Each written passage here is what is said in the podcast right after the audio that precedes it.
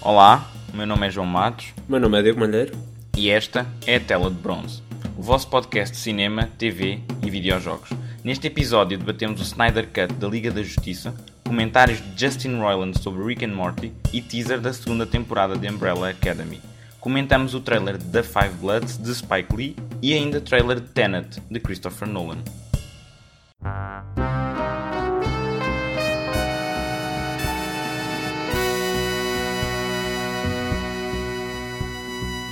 Ora, esta semana nós não vimos nada, que é para contrastar com a semana anterior, onde os dois vimos qualquer coisa, mas vamos já diretamente para as notícias um, que, que selecionámos. Portanto, Malheiro, queres dar aí o pontapé de saída? Esta semana o Zack Snyder revelou num, num live stream de visualização do Man of Steel, porque também contou com a presença do, do Henry Cavill para fazer este anúncio, que será lançado o tão aguardado Snyder Cut do Justice League, do filme Liga da Justiça, em 2021 no HBO Max antes, rapidamente, de passarmos para, para o comentário disto, só queria falar um bocadinho do HBO Max, porque eu já falei aqui várias vezes no serviço, mas nunca expliquei muito bem o que era. E às vezes é um pouco confuso. O HBO Max é basicamente um serviço de streaming que vai ser lançado, acho que é mesmo no dia 27 de maio, portanto é o dia em que este episódio vai ser lançado que vai agrupar uh, todo o conteúdo da, da HBO, da Warner Brothers e da, da DC, da, da DC Comics, portanto, filmes, séries, coisas assim do género, coisas que serão produzidas originalmente para esse serviço. Até já havia um, um, DC Universe, um serviço onde lançavam coisas, mas vai ser absorvido por este maior serviço que a Warner Brothers está a planear. Um, não há previsão de lançamento em Portugal e não se sabe bem como é que ficará com a HBO Portugal, se não será simplesmente uma expansão desse serviço que cá já existe ou se será uma coisa à parte, tipo uma subscrição mais premium com outro tipo de conteúdo. Isso, acerca disso ainda não se sabe como é que vai ser, porque lá está, a HBO cá em Portugal é um serviço de streaming, mas nos Estados Unidos não é. Pronto, isto dito, isto veio assim um pouco de surpresa, porque se vai ser lançado em 2021 é cerca de 4 anos depois do lançamento do filme. Que pronto, mas o que é que tu tens a dizer acerca disto? Pá, olha, eu sou do tempo onde nós, pronto, íamos ao cinema e depois víamos o filme, falava-se do filme e depois se é fini. Agora não, nós tivemos, vá, três anos onde as pessoas estiveram no Twitter o tempo todo uh, a meter a hashtag release da Snyder Cut. Uh, as pessoas pagaram para colocar em billboards em Nova York a dizer eh, release da Snyder Cut. Houve pessoas que pagaram, inclusive, para ter aqueles aviões especiais que passam com um banner enorme a dizer release da Snyder Cut. Banner, yeah. Por isso, a fandom trabalhou e bem. Quero só dar aqui uma nota uh, um bocadinho triste antes de prosseguir com a notícia, que é só para dar um contexto do que é o Snyder Cut e porquê e qual a razão das pessoas quererem o Snyder Cut. É assim, em 2017 a Liga da Justiça saiu, mas saiu sob uma condição muito especial porque o realizador, o Zack Snyder, uh, sofreu uma perda antes que o impossibilitou de estar a 100% uh, eh, dedicado ao projeto. Uh, a filha dele, pronto, suicidou-se, foi um processo muito difícil, como qualquer pessoa calculará ou, ou poderá tentar calcular. então, ele foi afastado, acabou por estar envolvido, mas minimamente mesmo. Portanto, acho que os, os reports dizem que a sua visão, o que ele filmou para o filme, foi cerca de 20% do que lá está, portanto é muito, muito pouco uh, face a, a, ao que foi originalmente criado por ele. E quem foi realizar o resto e fez reshoots e editou e deu mais o seu, a sua opinião foi o próprio realizador dos dois primeiros filmes dos Vingadores, o Joss Whedon. Resultado, a, Liga da Justiça que saiu, que diz lá, realizado por Zack Snyder, não foi propriamente bem realizado por Zack, Zack Snyder. Aquilo tem imensos momentos assim mais cómicos que o torna um pouco dissonante com os outros filmes que o DCU estava a meter, muito mais com a fingerprint do uh, Joss Whedon. É assim, eu fico muito feliz pelo Zack face a este anúncio, porque o Zack é um, é um senhor que tem uma identidade visual muito boa, muito, muito específica, e ainda no outro dia revi o 300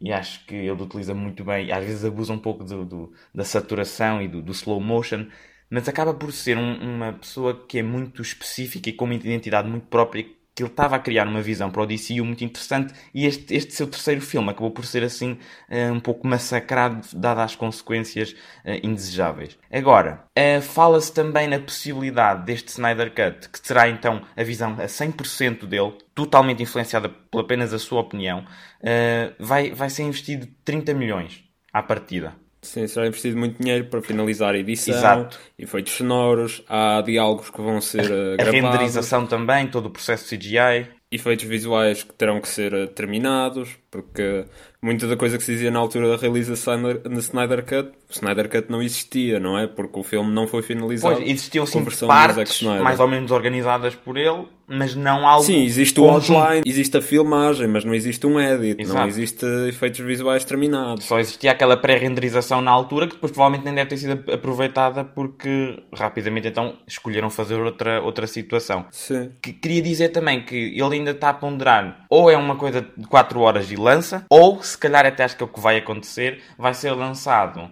uma espécie de quatro episódios junto de uma hora. Sim. Talvez seja mais fácil assim consumir o conteúdo e acima de tudo acho que é uma, uma boa maneira deles também promoverem o serviço que tu referiste, o HBO Max, Sim. porque é um bónus. Agora, o meu único receio disto foi o que aconteceu logo imediatamente a seguir, porque a internet nunca fica satisfeita. Foi de mal isto saiu, rapidamente surgiu a nova hashtag, eu também acho que é um bocadinho a gozar, mas é o release de Ayer Cut quem é que é o David Ayer? É o senhor que realizou o Suicide Squad. e é assim, eu só não quero que nós entremos agora numa fase, porque eu acho que esta situação foi muito específica e acho que merece. Só não quero que entremos agora numa fase onde rapidamente as pessoas estão a exigir, e se calhar os estúdios também porque lhes vai dar dinheiro, uh, quase filmes com DLCs ou alternate cuts, etc. Porque não sei até que ponto isto será vantajoso para o consumidor em geral. Não sei o que é que achas. Eu acho que é um caso muito específico. Exato, e, é isso. E até quero entrar por aí um bocado. Porque é assim, o, o Zack Snyder efetivamente saiu por causa de por estar a lidar com uma enorme tragédia pessoal. Mas Pois na altura até se falou, agora não sei dizer os detalhes, mas lembro-me de ler algumas coisas,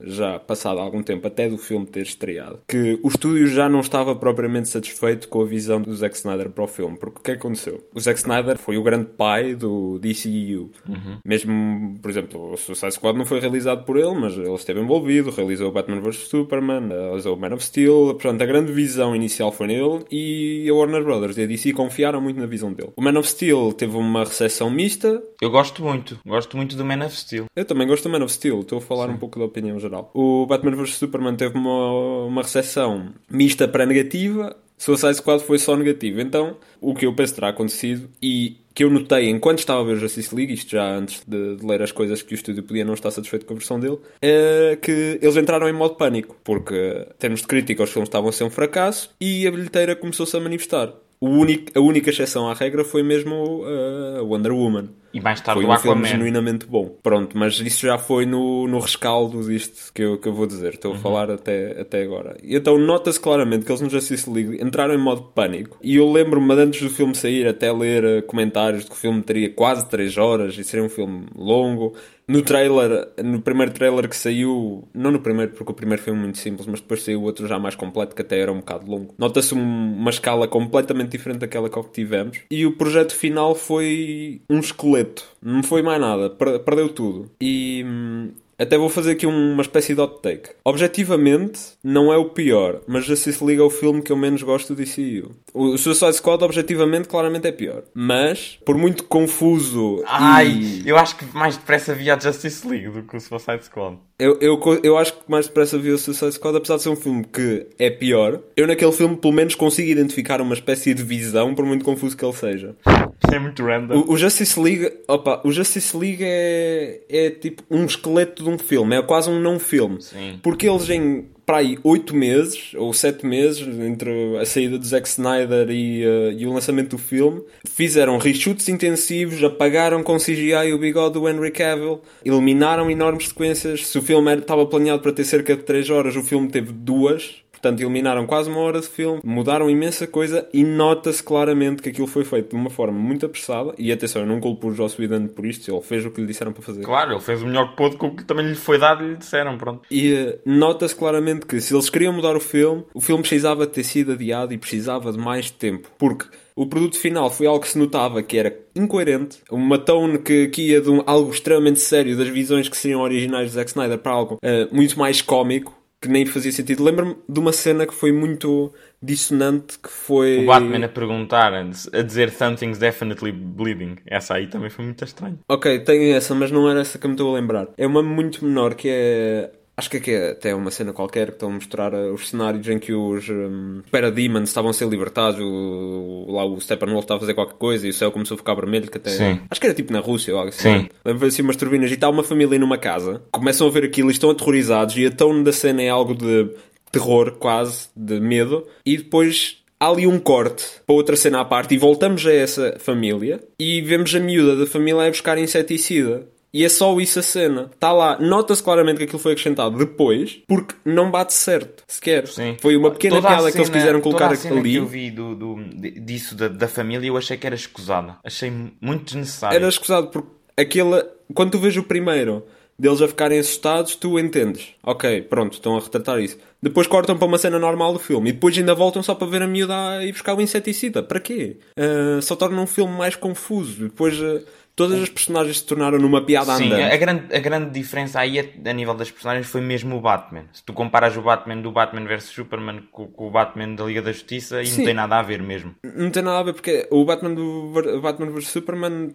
eh, foi altamente criticado e eu critiquei também porque não gostei muito disso, por ser uma versão excessivamente edgy e dark da personagem, andava a matar a torta e a direita e acho que isso vai completamente contra a essência da, eh, da personagem. Mas o que eles fizeram no Justice League foi torná-lo numa piada. Pois, exato. Não- Tornaram um, um, um pseudo Tony Stark. Sem o charme de Tony Stark, então ficou muito É- estranho. Ele era uma piada e uma sátira daquilo que o Batman era. Ele de repente era tipo um gajo velho e fora de forma dentro de um fato de morcego. Exato, o que não tinha nada a ver com o que ele estava um ano antes, literalmente. o, o, o Aquaman e o Cyborg, para que é que estão no filme sequer? Quer dizer, para que é que as personagens estão no filme sequer? Tendo em conta que o plot todo do filme foi vamos ressuscitar o Superman para ele fazer o trabalho Sim, todo o e nós ficamos a ver. tudo. Mas é assim, eu curto o do Aquaman porque ele diz My Man, por isso, já. Pronto, mas é a única coisa que ele faz no filme. A única coisa que ele faz no filme é dizer My man e alright. Não faz mais nada. O Cyborg, supostamente seria muito importante, com a história toda Das das, Mother Boxes. Boxes, para que é que ele está É. lá?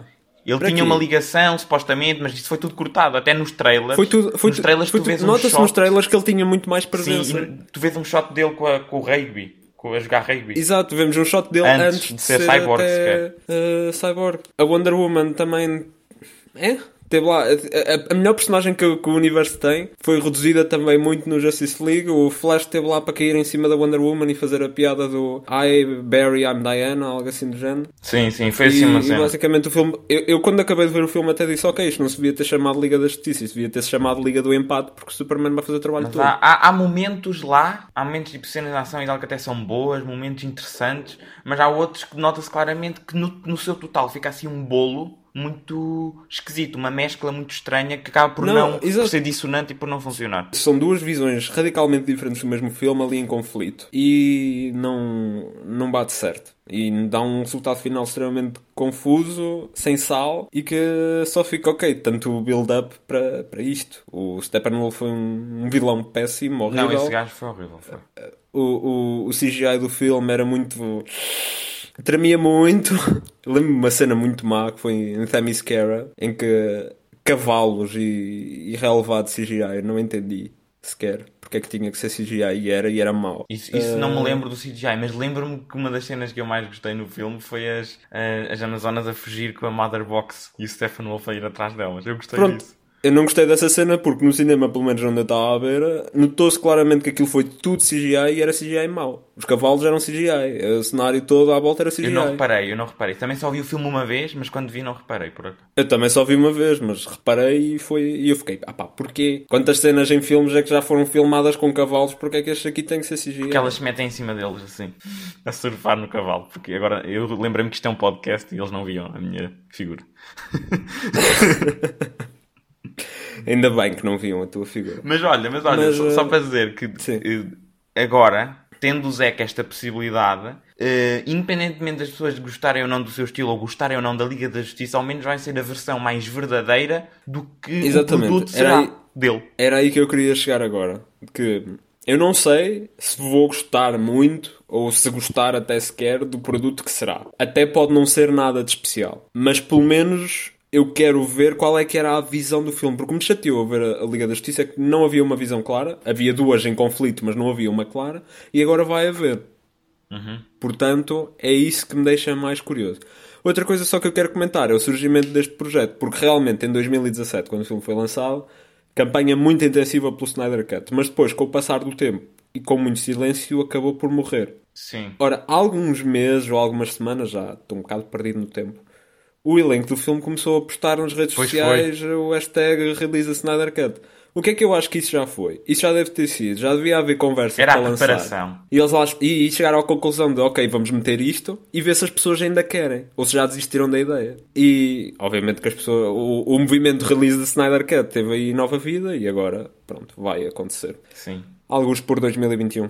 Sim, senhor. Ora, a quinta temporada de Rick and Morty está praticamente feita, diz o Justin Roiland numa entrevista. Eh, O Justin Roiland, para quem não sabe, é o, o, o senhor que também contribui para, para a escrita, mas dá a voz ao Rick e ao Morty, faz as duas vozes. E ele diz que tinha uma ideia que era alterar um pouco o, o fluxo de transmissão do- dos episódios, onde faria com que seria, ou melhor, sairia um por mês, Uh, tendo assim a possibilidade de existir mais hype e mais discussão por entre os fãs e também ele refere a possibilidade de aumentar a qualidade dos episódios em si. Eu acho que isto acaba por ser uma resposta à, se calhar, recepção um pouco mais tépida a esta última temporada, dado que os episódios estão a ser só todos one shot sem uma, uma, uma visão clara. Eu não me importo muito porque também me divirto a ver aqueles 18, 19 minutos assim mais uh, one shot, mais uh, uh, aqueles bottle episodes onde é só mesmo aquilo. Um, mas epá, não estou muito interessado na ideia de ser assim um por mês, porque eles também têm tempo para fazer a temporada e depois decidem quando é que ela sai. Não queria que fosse assim um por mês porque está assim a sair às pinguinhas. Mas pronto, mais qualidade, epá, porque não? Se calhar podiam aumentar um pouco a, qualidade da narrativa, mas uma coisa que eu acho é que. Acho que isso não é coisa que se vai mudando ao longo da temporada, mesmo sendo Pois. mês. Eu acho que o que ele quer dizer é mudar, sei lá, coisas técnicas da animação e tudo Mas mais. isso aí é, o que eu ia dizer é que já está muito fixe. A animação por mim acho que já está fixe. Sim, sim, mas nem é isso. Mas para isso, se calhar até mais valia. Era, era lançar eh, mais tarde, Pois, fazê-la toda, mas mais tarde. já tudo feito. É. Exato. Eu acho que é isso. Ma- Mas, mas a nível de criatividade, eles estão, estão sempre com bons conceitos e boas premissas. Agora, eu acho é que esta- nesta temporada tremeram um bocadinho em alguns episódios, assim, dois ou três, ao nível da execução. Mas continuo a gostar eh, muito, muito da, da série. Não sei se queres acrescentar alguma coisa. Opa, não, é aquela coisa que já falei aqui, Rick and Morty, uma série que eu tentei gostar intensivamente durante várias temporadas, mas acho que também já cheguei ao ponto em que, ao que parece, eu já passei pelo pico da série. Digamos assim, pelo menos até agora. E se eu passei pelo pico da série e não me conquistou, também não me parece que vai ser agora que vai fazer. Ah, isto de lançar um episódio por mês a fazer-se, porque pronto, é a ideia do Justin Roiland, ele está a comentar isso agora, mas dependeria completamente da Adult Swim. Ele não tem esse tipo de poder, pode dar a ideia, mas depois depende daquilo que o canal acha mais rentável. Pronto, realmente o build-up para o lançamento dos episódios seria muito grande. É, porque é, é quase como se fosse esperar pelo lançamento de uma nova temporada, só que num espaço de tempo muito mais curto. Sim, mas é que estaríamos a falar de Rick and Morty durante 10 meses. 10 meses. 10 meses. E, e depois, é assim, se eles dissessem que íamos fazer assim, mas que se calhar até seriam episódios de meia hora, explorar um bocadinho diferente, não sei, fazer alguma coisa diferente. Agora, se é mesmo episódios de 19 minutos, assim ao longo de 10 meses, eu acho que também pode ter o efeito contrário, que são as pessoas, eh, estás a perceber? Exato, pode ter os dois efeitos, pode ter alguma perda de interesse. A curva pode ser diferente, não sei. E, mas não sei, a série também é tão radicalmente popular que não Sim, parece. eu acho que é daquelas, daquelas séries que já está lá tão no topo, mesmo que eles comecem a fazer eh, duvi- Porque eles ainda não estão propriamente duvidosos, os episódios. Estão só do género, eles estão na vibe deles. Pronto. Quando eles começarem a cair, se caírem, eu acho que eles ainda se aguentam uma, duas temporadas assim, porque as pessoas vão continuar a ver. Mas pronto, espero que isso E, não e de aconteça. qualquer maneira também vai um pouco na tradição da série. Da série sempre teve uma tradição de lançamento irregular de episódios. Sim. Mesmo antes de eu acompanhar, porque pronto, só os vi depois de serem lançados, mas lembro-me de se falar na altura e lembro-me e também vejo as datas em que os episódios foram lançados. Por exemplo, acho que houve um espaço relativamente grande entre a segunda e a terceira temporada. Sim, foi muito grande. E depois a terceira temporada lançou um episódio e depois, pá, e só três meses é que saiu o resto. Eles são muito especiais. E agora a quarta temporada também foi. Lançou os primeiros quatro, Não, os primeiros cinco, cinco. cinco. Primeiros cinco, exato. E teve parado também meses e agora estão a sair outra vez. Sim. Quer dizer, se bem que uh, temporadas a serem interrompidas a meio e depois serem retomadas mais tarde, não é atípico. Mas, tendo em conta a, a série que é, o passado que tem, e também que o, o quinto episódio não foi propriamente um mid-season finale, foi um episódio normal. Pois não. Mas talvez tenha sido o, o mais ambicioso dos cinco primeiros, assim que me lembro. Acho que foi mais, mais pelo menos o que eu mais gostei, acho eu. Sim, foi que teve, teve as Ah, referências ao Terminator cobras. e Time Travel, porque eles, eles odiavam fazer Time Travel, os criadores. Mas depois de me pedirem muito os fãs, eles fizeram. Foi, foi engraçado. Eu gostei do, do, do episódio Time Travel e também gostei daquele onde, ele, onde eles fizeram aquele de roubar, onde eles tinham aquela cena onde eles roubavam e era um plano e depois era um plano por cima do plano. Ah. Eu, também, eu gostei desse, apesar de eles exagerarem um bocadinho lá para o fim, mas eh, Não fui grande fã desse. Esse tipo. eu, eu, eu gostei porque parecia uma homenagem ao Guy Ritchie, basicamente. Opá, quando começou eu estava interessado, mas depois chegou um ponto em que foi, se tornou tão exagerado que perdeu-me. Eu, eu, eu Mas pronto. Uh, não, não vamos ficar aqui falar, mais sim. presos a falar com o Rick and Morty. Uh, em revelações sobre novas temporadas, a Netflix revelou oficialmente a data de lançamento da próxima temporada de The Umbrella Academy, estreará dia 31 de julho. A primeira temporada foi algo que, que me surpreendeu, foi assim um pouco do nada, não, não conhecia o source material e, e gostei. E acho que tu também irias gostar, que nu- nunca viste. E portanto estou já a aguardar desde fevereiro do ano passado, 2019, para, para esta temporada, que sairá agora em julho. Portanto, vem, vem em boa altura. Estou aqui a destacar porque achei interessante a forma que eles arranjaram para promover esta nova temporada. Porque é assim, agora com, com o confinamento e por causa da pandemia, não, obviamente não podem haver eventos de marketing e de promoção. E então, o que é que eles decidiram fazer? Na primeira temporada, penso que é mesmo no primeiro episódio, as diferentes personagens da série estão na, na sua casa e começam todas ao mesmo tempo nas divisões diferentes. Uma das personagens começa a pôr a dar ah, uma música que é a I Think We're Alone Now e começa a dançar. E cada vez que Cada uma das personagens começa a dançar também, nas diferentes divisões da casa, completamente em separado, que é um pouco para mostrar a, a ligação que, que aquelas personagens têm. E foi uma cena que se tornou bastante icónica da série e eles decidiram recriar essa cena com os atores e as atrizes a partir das suas próprias casas, a filmarem-se a si próprios. E achei que foi, pronto, algo relativamente criativo, tendo em conta as limitações que têm, e a fazer uma homenagem a uma cena tão adorada pelo, pelos fãs da série. Eu próprio gostei e achei, e achei engraçado o que fizeram. Portanto, a 31 de julho estou entusiasmado para ver esta nova temporada. Sim, isso aí eu acho que é engraçado. Pronto, eu nunca vi, como tu disseste. Eh, é algo quando eu estou assim a passar os títulos da Netflix, aparece-me sempre um macaco a olhar para mim, engravatado. e eu, eu acho sempre engraçado isso, mas nunca, nunca acabei por nunca ver. Mas está assim naquela lista hipotética para um dia poder checar. Exato. Mas é o que eu te digo, é uma que tu até vais gostar, acho eu. Hei de experimentar.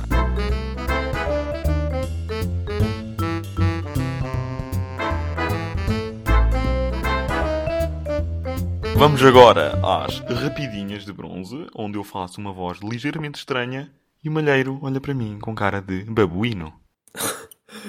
Isto foi referência ao ênfase, macaco. ênfase em, em ligeiramente e ligeiramente ofendido também, mas pronto. Ora bem, com o aliviar das restrições e com o começar do desconfinamento, várias produções de filmes e séries vão começar a ser lentamente retomadas. Portanto, o mundo do cinema e da televisão vai paulatinamente retomando a, a atividade. Olha que grande ad- ad- advérbio de modo. Já nem sei se chamam advérbios de moda, isso mudou Oh. tudo.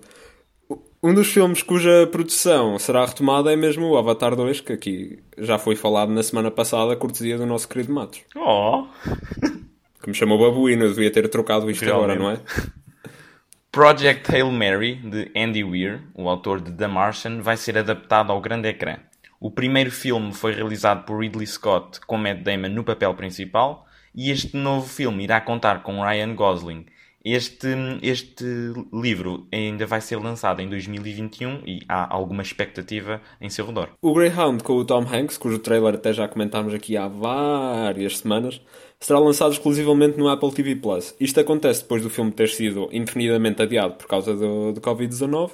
No entanto, o filme não tem ainda uma nova data de estreia, mas nos próximos dias deveremos ouvir alguma coisa. Nicholas Holt saiu de Mission Impossible 7 devido a contratos com projetos futuros. Todo o atraso de produções acabará por ter um efeito deste género em mais filmes, dado que as datas de filmagens se irão sobrepor devido a, ao que todos estamos a viver. Sofá. Jason Momoa e Peter Dinklage irão protagonizar uma comédia vampírica, Good, Bad and Undead. Dinklage interpretará um, caçador de vampiros, enquanto Momoa será um vampiro que jura nunca mais matar. Um verdadeiro do dinâmico. John Krasinski vendeu a sua websérie Some Good News à CBS, onde ele só se focava em boas notícias e sempre com um tom cómico. Portanto, John Krasinski ficou um verdadeiro empreendedor e hum, nota que pós-quarentena o projeto ia morrer e tendo-lhe sido oferecida esta oportunidade ele aceitou, apesar de não estar envolvido no seu futuro. Esta semana terminou a primeira temporada de Batwoman e a atriz principal, Ruby Rose, anunciou que não irá regressar para a segunda temporada. Ao que tudo indica, terá sido uma decisão da própria atriz uh, que tem a ver com o elevado número de horas de trabalho. Uh, assim, o papel de, de, Kate Kane terá que ser uh, request para a próxima temporada da série da CW. De Deixa-me só ir buscar um, um, fósforo e gasolina para fazer um comentário incendiário. Não estavas à espera. corta, corta, corta.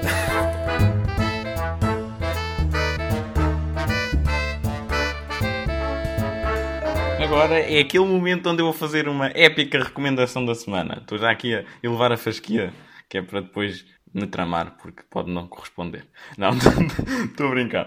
Uh, este filme que vos trago hoje. Estava a beber água nem reagir. É de 2002. Este filme chama-se Catch Me If You Can, ou Apanha-me Se Puderes, ah. em português. É um... Já vi por acaso, mas foi há muito tempo. Ok.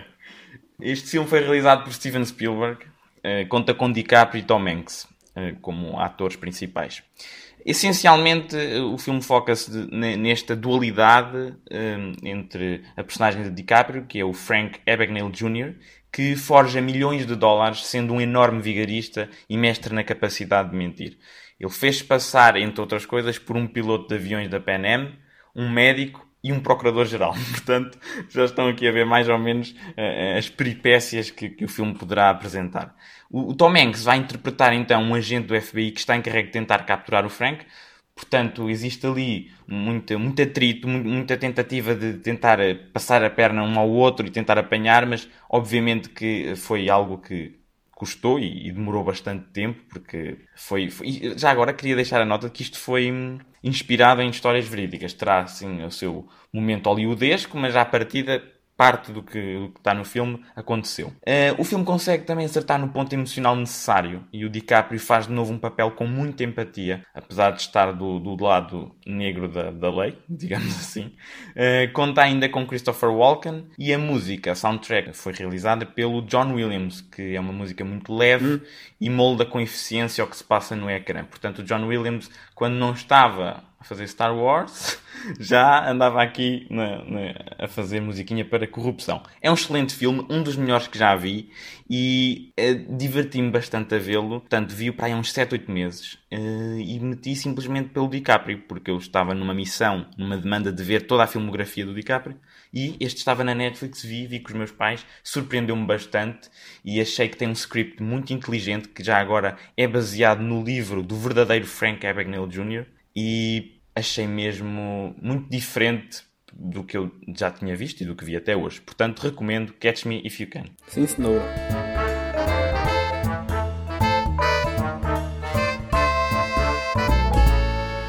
Trailers desta semana.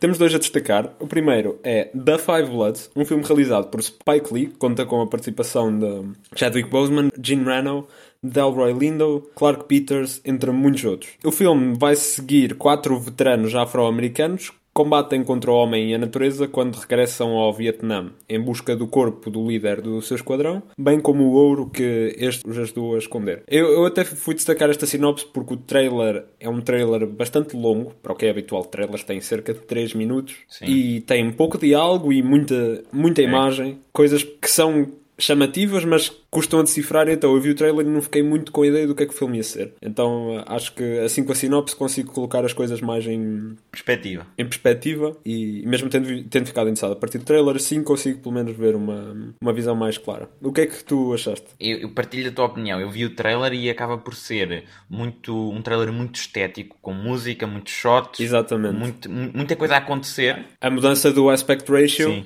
que me deu a ideia do uma relação talvez de timelines, ter os personagens num futuro com os, os um, com o letterboxing habitual. Agora não me lembro qual é que é a relação aspecto, da aspecto Sim, sim, específica. sim. É o 4x3, acho E... eu. Não, não, não. Estou a falar do habitual. Ah, o habitual é 16x9. Não, é É? diferente. Ok. É, é, é diferente. Porque a 16 por 9 é o ecrã todo. Aquele não é o ecrã todo. Tinha o letterboxing. Ah. Acho eu. Pronto, havia essas que suponho que serão um presente ou um futuro e depois o 4x3 quase como se fossem câmaras de filmar na altura da Guerra do Vietnã e eh, que já serão talvez o passado. É essa a interpretação que eu faço. Uma decisão estética interessante. Mas sim, continua. Sim, é, é isso, pronto. A nível, a nível estético é, é um filme que te- é bastante assoberbante, porque assim de repente temos muitos cortes, vamos vendo várias, vários momentos do filme, temos momentos de ação, eh, sempre momentos com, com música, muito pouco diálogo, como referiste.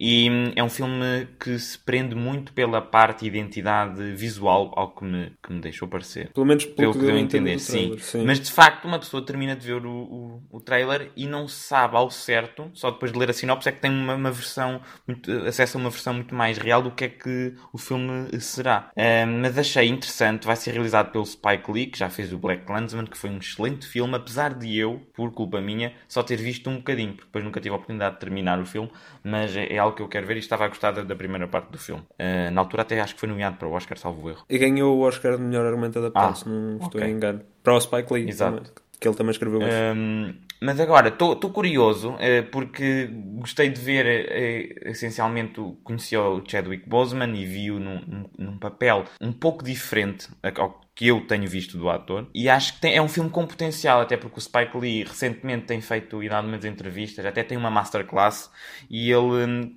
é, é daqueles realizadores que eu acho que é mais proativo para a sua comunidade, onde ele está sempre a, a- a evoluir e a, e a mostrar partes, se calhar menos contadas ou menos exploradas, neste caso do, do- do- deste tipo de legado. Não sei se me faço entender, mas é, Sim, sim, é sim. muito interessante. Portanto, o foco em, em solda- eh, veteranos eh, afro-americanos da Guerra do Vietnã não é um foco assim tão comum e é sempre Exato, portanto estamos a ver, Ver, salvo uh, erro, que será o primeiro filme da guerra do, do Vietnã da perspectiva de soldados afro-americanos, que é algo que não, assim de repente, não, não sei se já Assim que eu me lembro, Exato. não, normalmente Portanto, tomam papéis mais secundários. parece-me inovador e acho que à partida será algo a ter em conta e para, ver- para verificar, para ver, sim. Sim, cla- claramente. Spike Lee a contar histórias da sua própria comunidade. Exato. Ele a contar essas histórias. E, eh, e, e gosto sempre de, de, de ver isso. E, e estou, estou muito interessado pelo filme, seja por que motivo for. Isso, obviamente que... E vai ser na Netflix. Sim, sim, o filme é... Eu penso que disse. Ah, não me lembro. É, o filme é, é- é distribuído pela Netflix. É engraçado que tenhas mencionado o Chadwick Boseman, porque há uns tempos houve um vídeo qualquer dele, não- não me lembro o que é que foi, nas redes sociais, em que ele estava muito magro e muito diferente do que estávamos habituados. E agora com este filme já ficamos a perceber porque é que ele está tão magro. foi exatamente Sim, para pessoas fazer este ele estava a projeto. ficar doente e tal. Porque é claramente diferente do que vimos, por exemplo, no, no Pantera Negra. Sim, estava, estava um bujardo. Muito, muito Aqui está mais menino. Uh, mas olha, eu estou muito, muito interessado para este filme, muito curioso. E depois, opa, por acaso sai numa altura um bocado complicada para nós, não é? Mas, uh, mas uh, depois, quando uma pessoa tiver tempo, claramente vou ver. E, e, e penso que vai ser algo que eu vou realmente gostar. Sim, senhor. Ora, como o trailer final e tópico final, que até, até está no título, posso já avançar que está no título à partida. Sim, ainda não escolhemos o título, mas vai lá estar.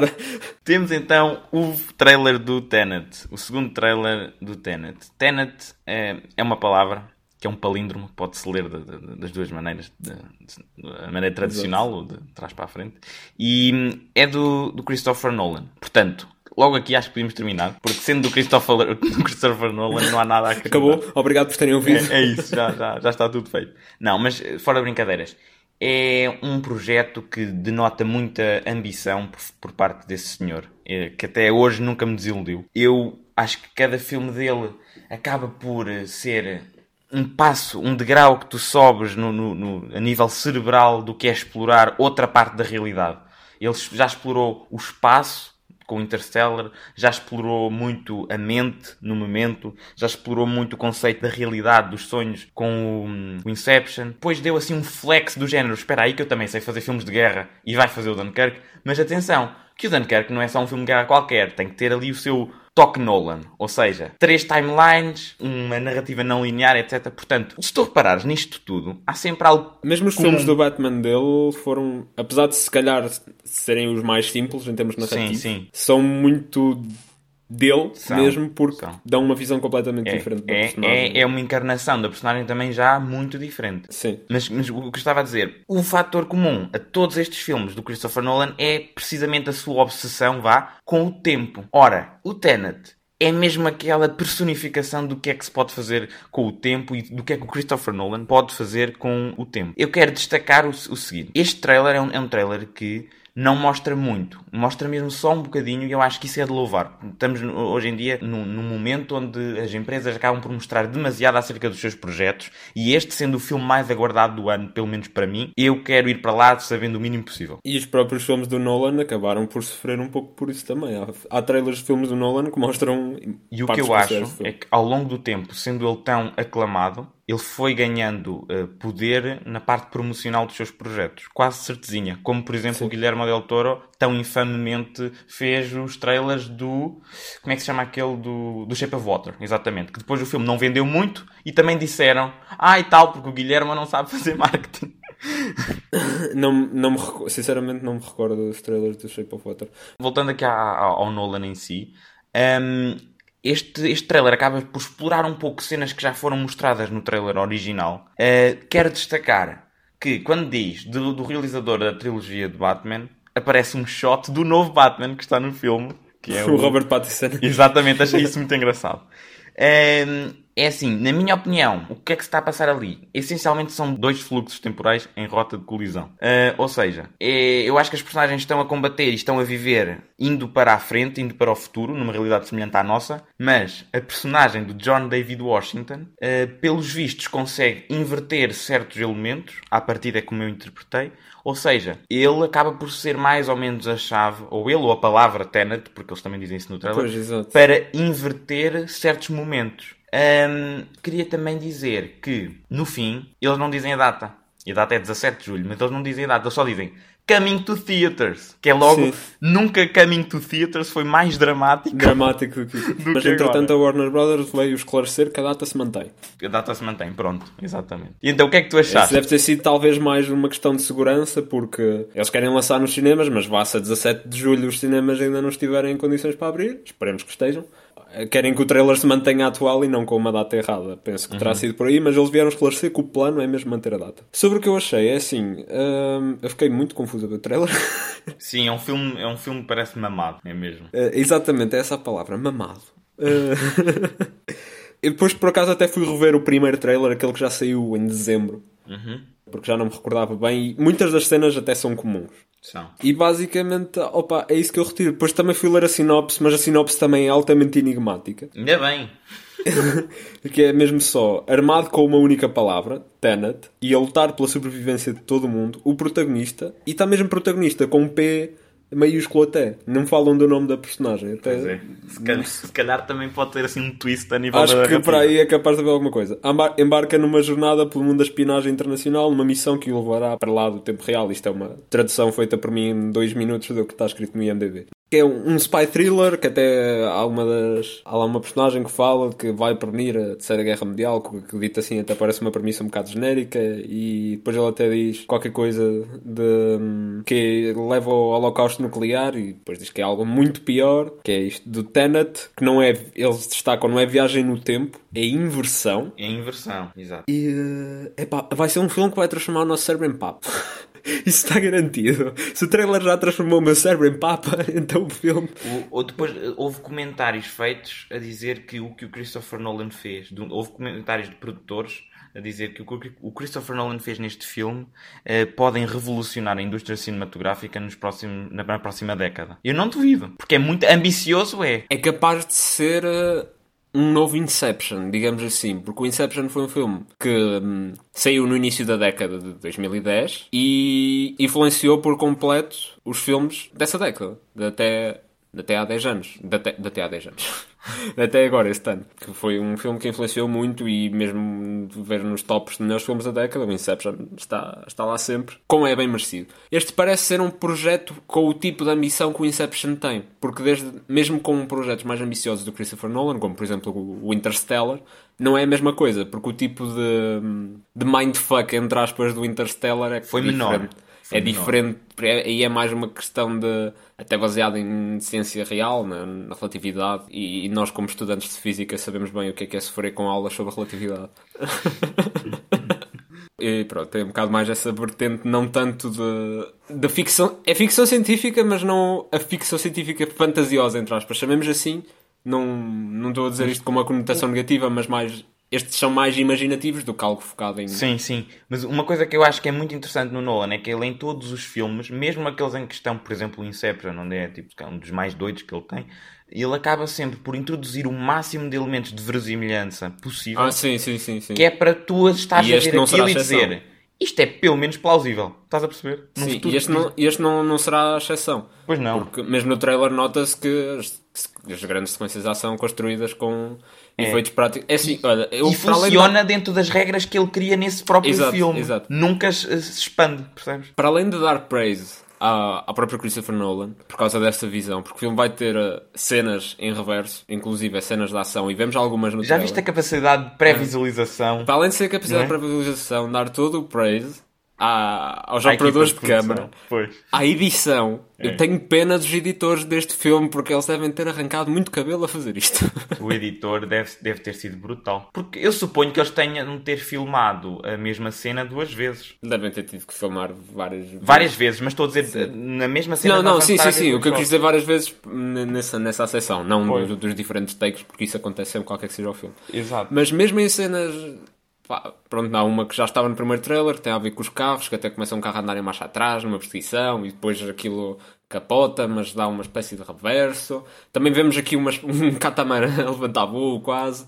Uh, e depois ele também explodiu um, um, avião. Um avião, tipo... A entrar. É, é que é assim, o Christopher Nolan, quando ele faz quase tudo com efeitos práticos e tem uma obsessão quase com destruir aviões, não é? No Dark Knight Rises ele também decidiu pendurar Essa um cena avião. É incrível. Os prólogos dele são incríveis. Pois são. Um, mas não é que eu queria chegar. Isto de criar coisas mindfuck, acho que já é mal de família, porque não é só o Christopher Nolan que o faz. Já fez, obviamente, com os filmes todos mencionamos. O irmão dele é o criador de, do Westworld, portanto parece que ambos são grandes fãs de transformar os cérebros em papa das pessoas que veem os projetos deles. Mas, eh, olha, estou entusiasmado para o filme. É assim, não consigo dizer que percebi o trailer. Eu só dei um guess. Mas acho que é mesmo esse o objetivo: é ser altamente enigmático. E, um, e pronto, e tendo em conta o track record do Nolan, acho que é de confiança, porque mesmo ele focando nestas coisas mais arrojadas e mais mindfuck não tem aquela obsessão pelo ser confuso só para parecer inteligente. Só para ser, não, porque ele, ele no fim apesar da confusão toda, ao longo do momento dão-te migalhas e há sempre explicações. Ele está exato, tudo exato. Ele tem, costuma ter as coisas bem definidas, bem explicadas no, dentro do universo dele, dentro do universo do filme. Tu consegues ver, perceber porque é que aquilo funciona e como é que aquilo funciona. E, portanto, acho que hum, a ver o trailer óbvio que ficamos, oh meu Deus, o que é isto? Isto é extremamente confuso porque há coisas que... Imagina o potencial, porque há coisas que eles não mostraram. Imagina o potencial de coisas que estão a regressar e a dar, a, a dar voltas, etc. Jesus. Exato. Mas, eh, mas pronto, olha, será um. Esperemos que seja um. Que será um ótimo, ótimo filme, provavelmente vai ser, mas o que eu quero dizer é que esperemos que seja então o um filme para reinaugurar, chamemos assim, as salas de cinema, que, que certamente Sim, tem, um uma grande candidato missão. para fazer. Mas o Unhinged vem primeiro. o Unhinged vem primeiro com o Russell Crowe e depois do Russell Crowe. Pronto, andar assim a buzinar na estrada. Aquele carro a, a captar em reverso, é. conduzido pelo Russell Crowe. É isso. Eu, opa, tenho uma profunda admiração pelo Nolan e hum, isso também não, não é segredo nenhum. É o meu realizador favorito e tenho, pá, é sério. É, olha, este filme, só para teres noção, se este filme for mau, o que, pá, duvido, mas imagina que, este, que eu não gosto deste filme, fico mais desiludido do que se o Endgame tivesse sido horrível. O Endgame foi horrível. Não, estou a usar. Imagina, se fosse assim uma coisa, eu acho que ainda ficava mais, mais desiludido. Porque este, este aqui, pá, ele tem um track record tão, tão impecável. Sim. Pá, sério muito entusiasmado e esperemos que possa ir ver o filme, não é? Não sei exatamente depois se tenho autorização para ir ver o filme. é mais um bocado por aí, mas eh, vamos ver. Tá bem. Olha, já agora, fica aqui a minha previsão de que vai haver imensos easter eggs se depois virmos o filme ao contrário. Olha, não me tinha lembrado disso. Imensos easter eggs e que se cá coisinhas que vamos descobrir, até nem que sejam auditivas, se virmos as coisas ao contrário. Uhum. Ah, é possível. Não, não me tinha lembrado disso. Não sei como, tendo em conta que a grande premissa do filme é ser em reverso.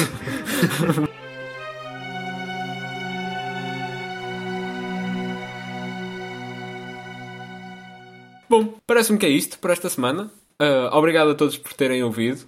Deixo aqui o pedido do costume para seguirem, subscreverem, avaliarem, darem estrelas, essas coisas todas. Uh, estamos disponíveis por e-mail, teladebronze.gmail.com. Podem enviar questões, sugestões, críticas, o que quer que seja, e podem também comunicar connosco através do Twitter, telabronze pode, enquanto o Matos empilha um compasso uh, com, com o nariz. Mas empilho bem fácil. e, uh, e pronto, com isto dito, meu nome é Diego Malheiro. O meu nome é João Matos, deixa verificar, é isso? É isso. Pronto, ainda não te esqueceste. E isto foi a tela de bronze.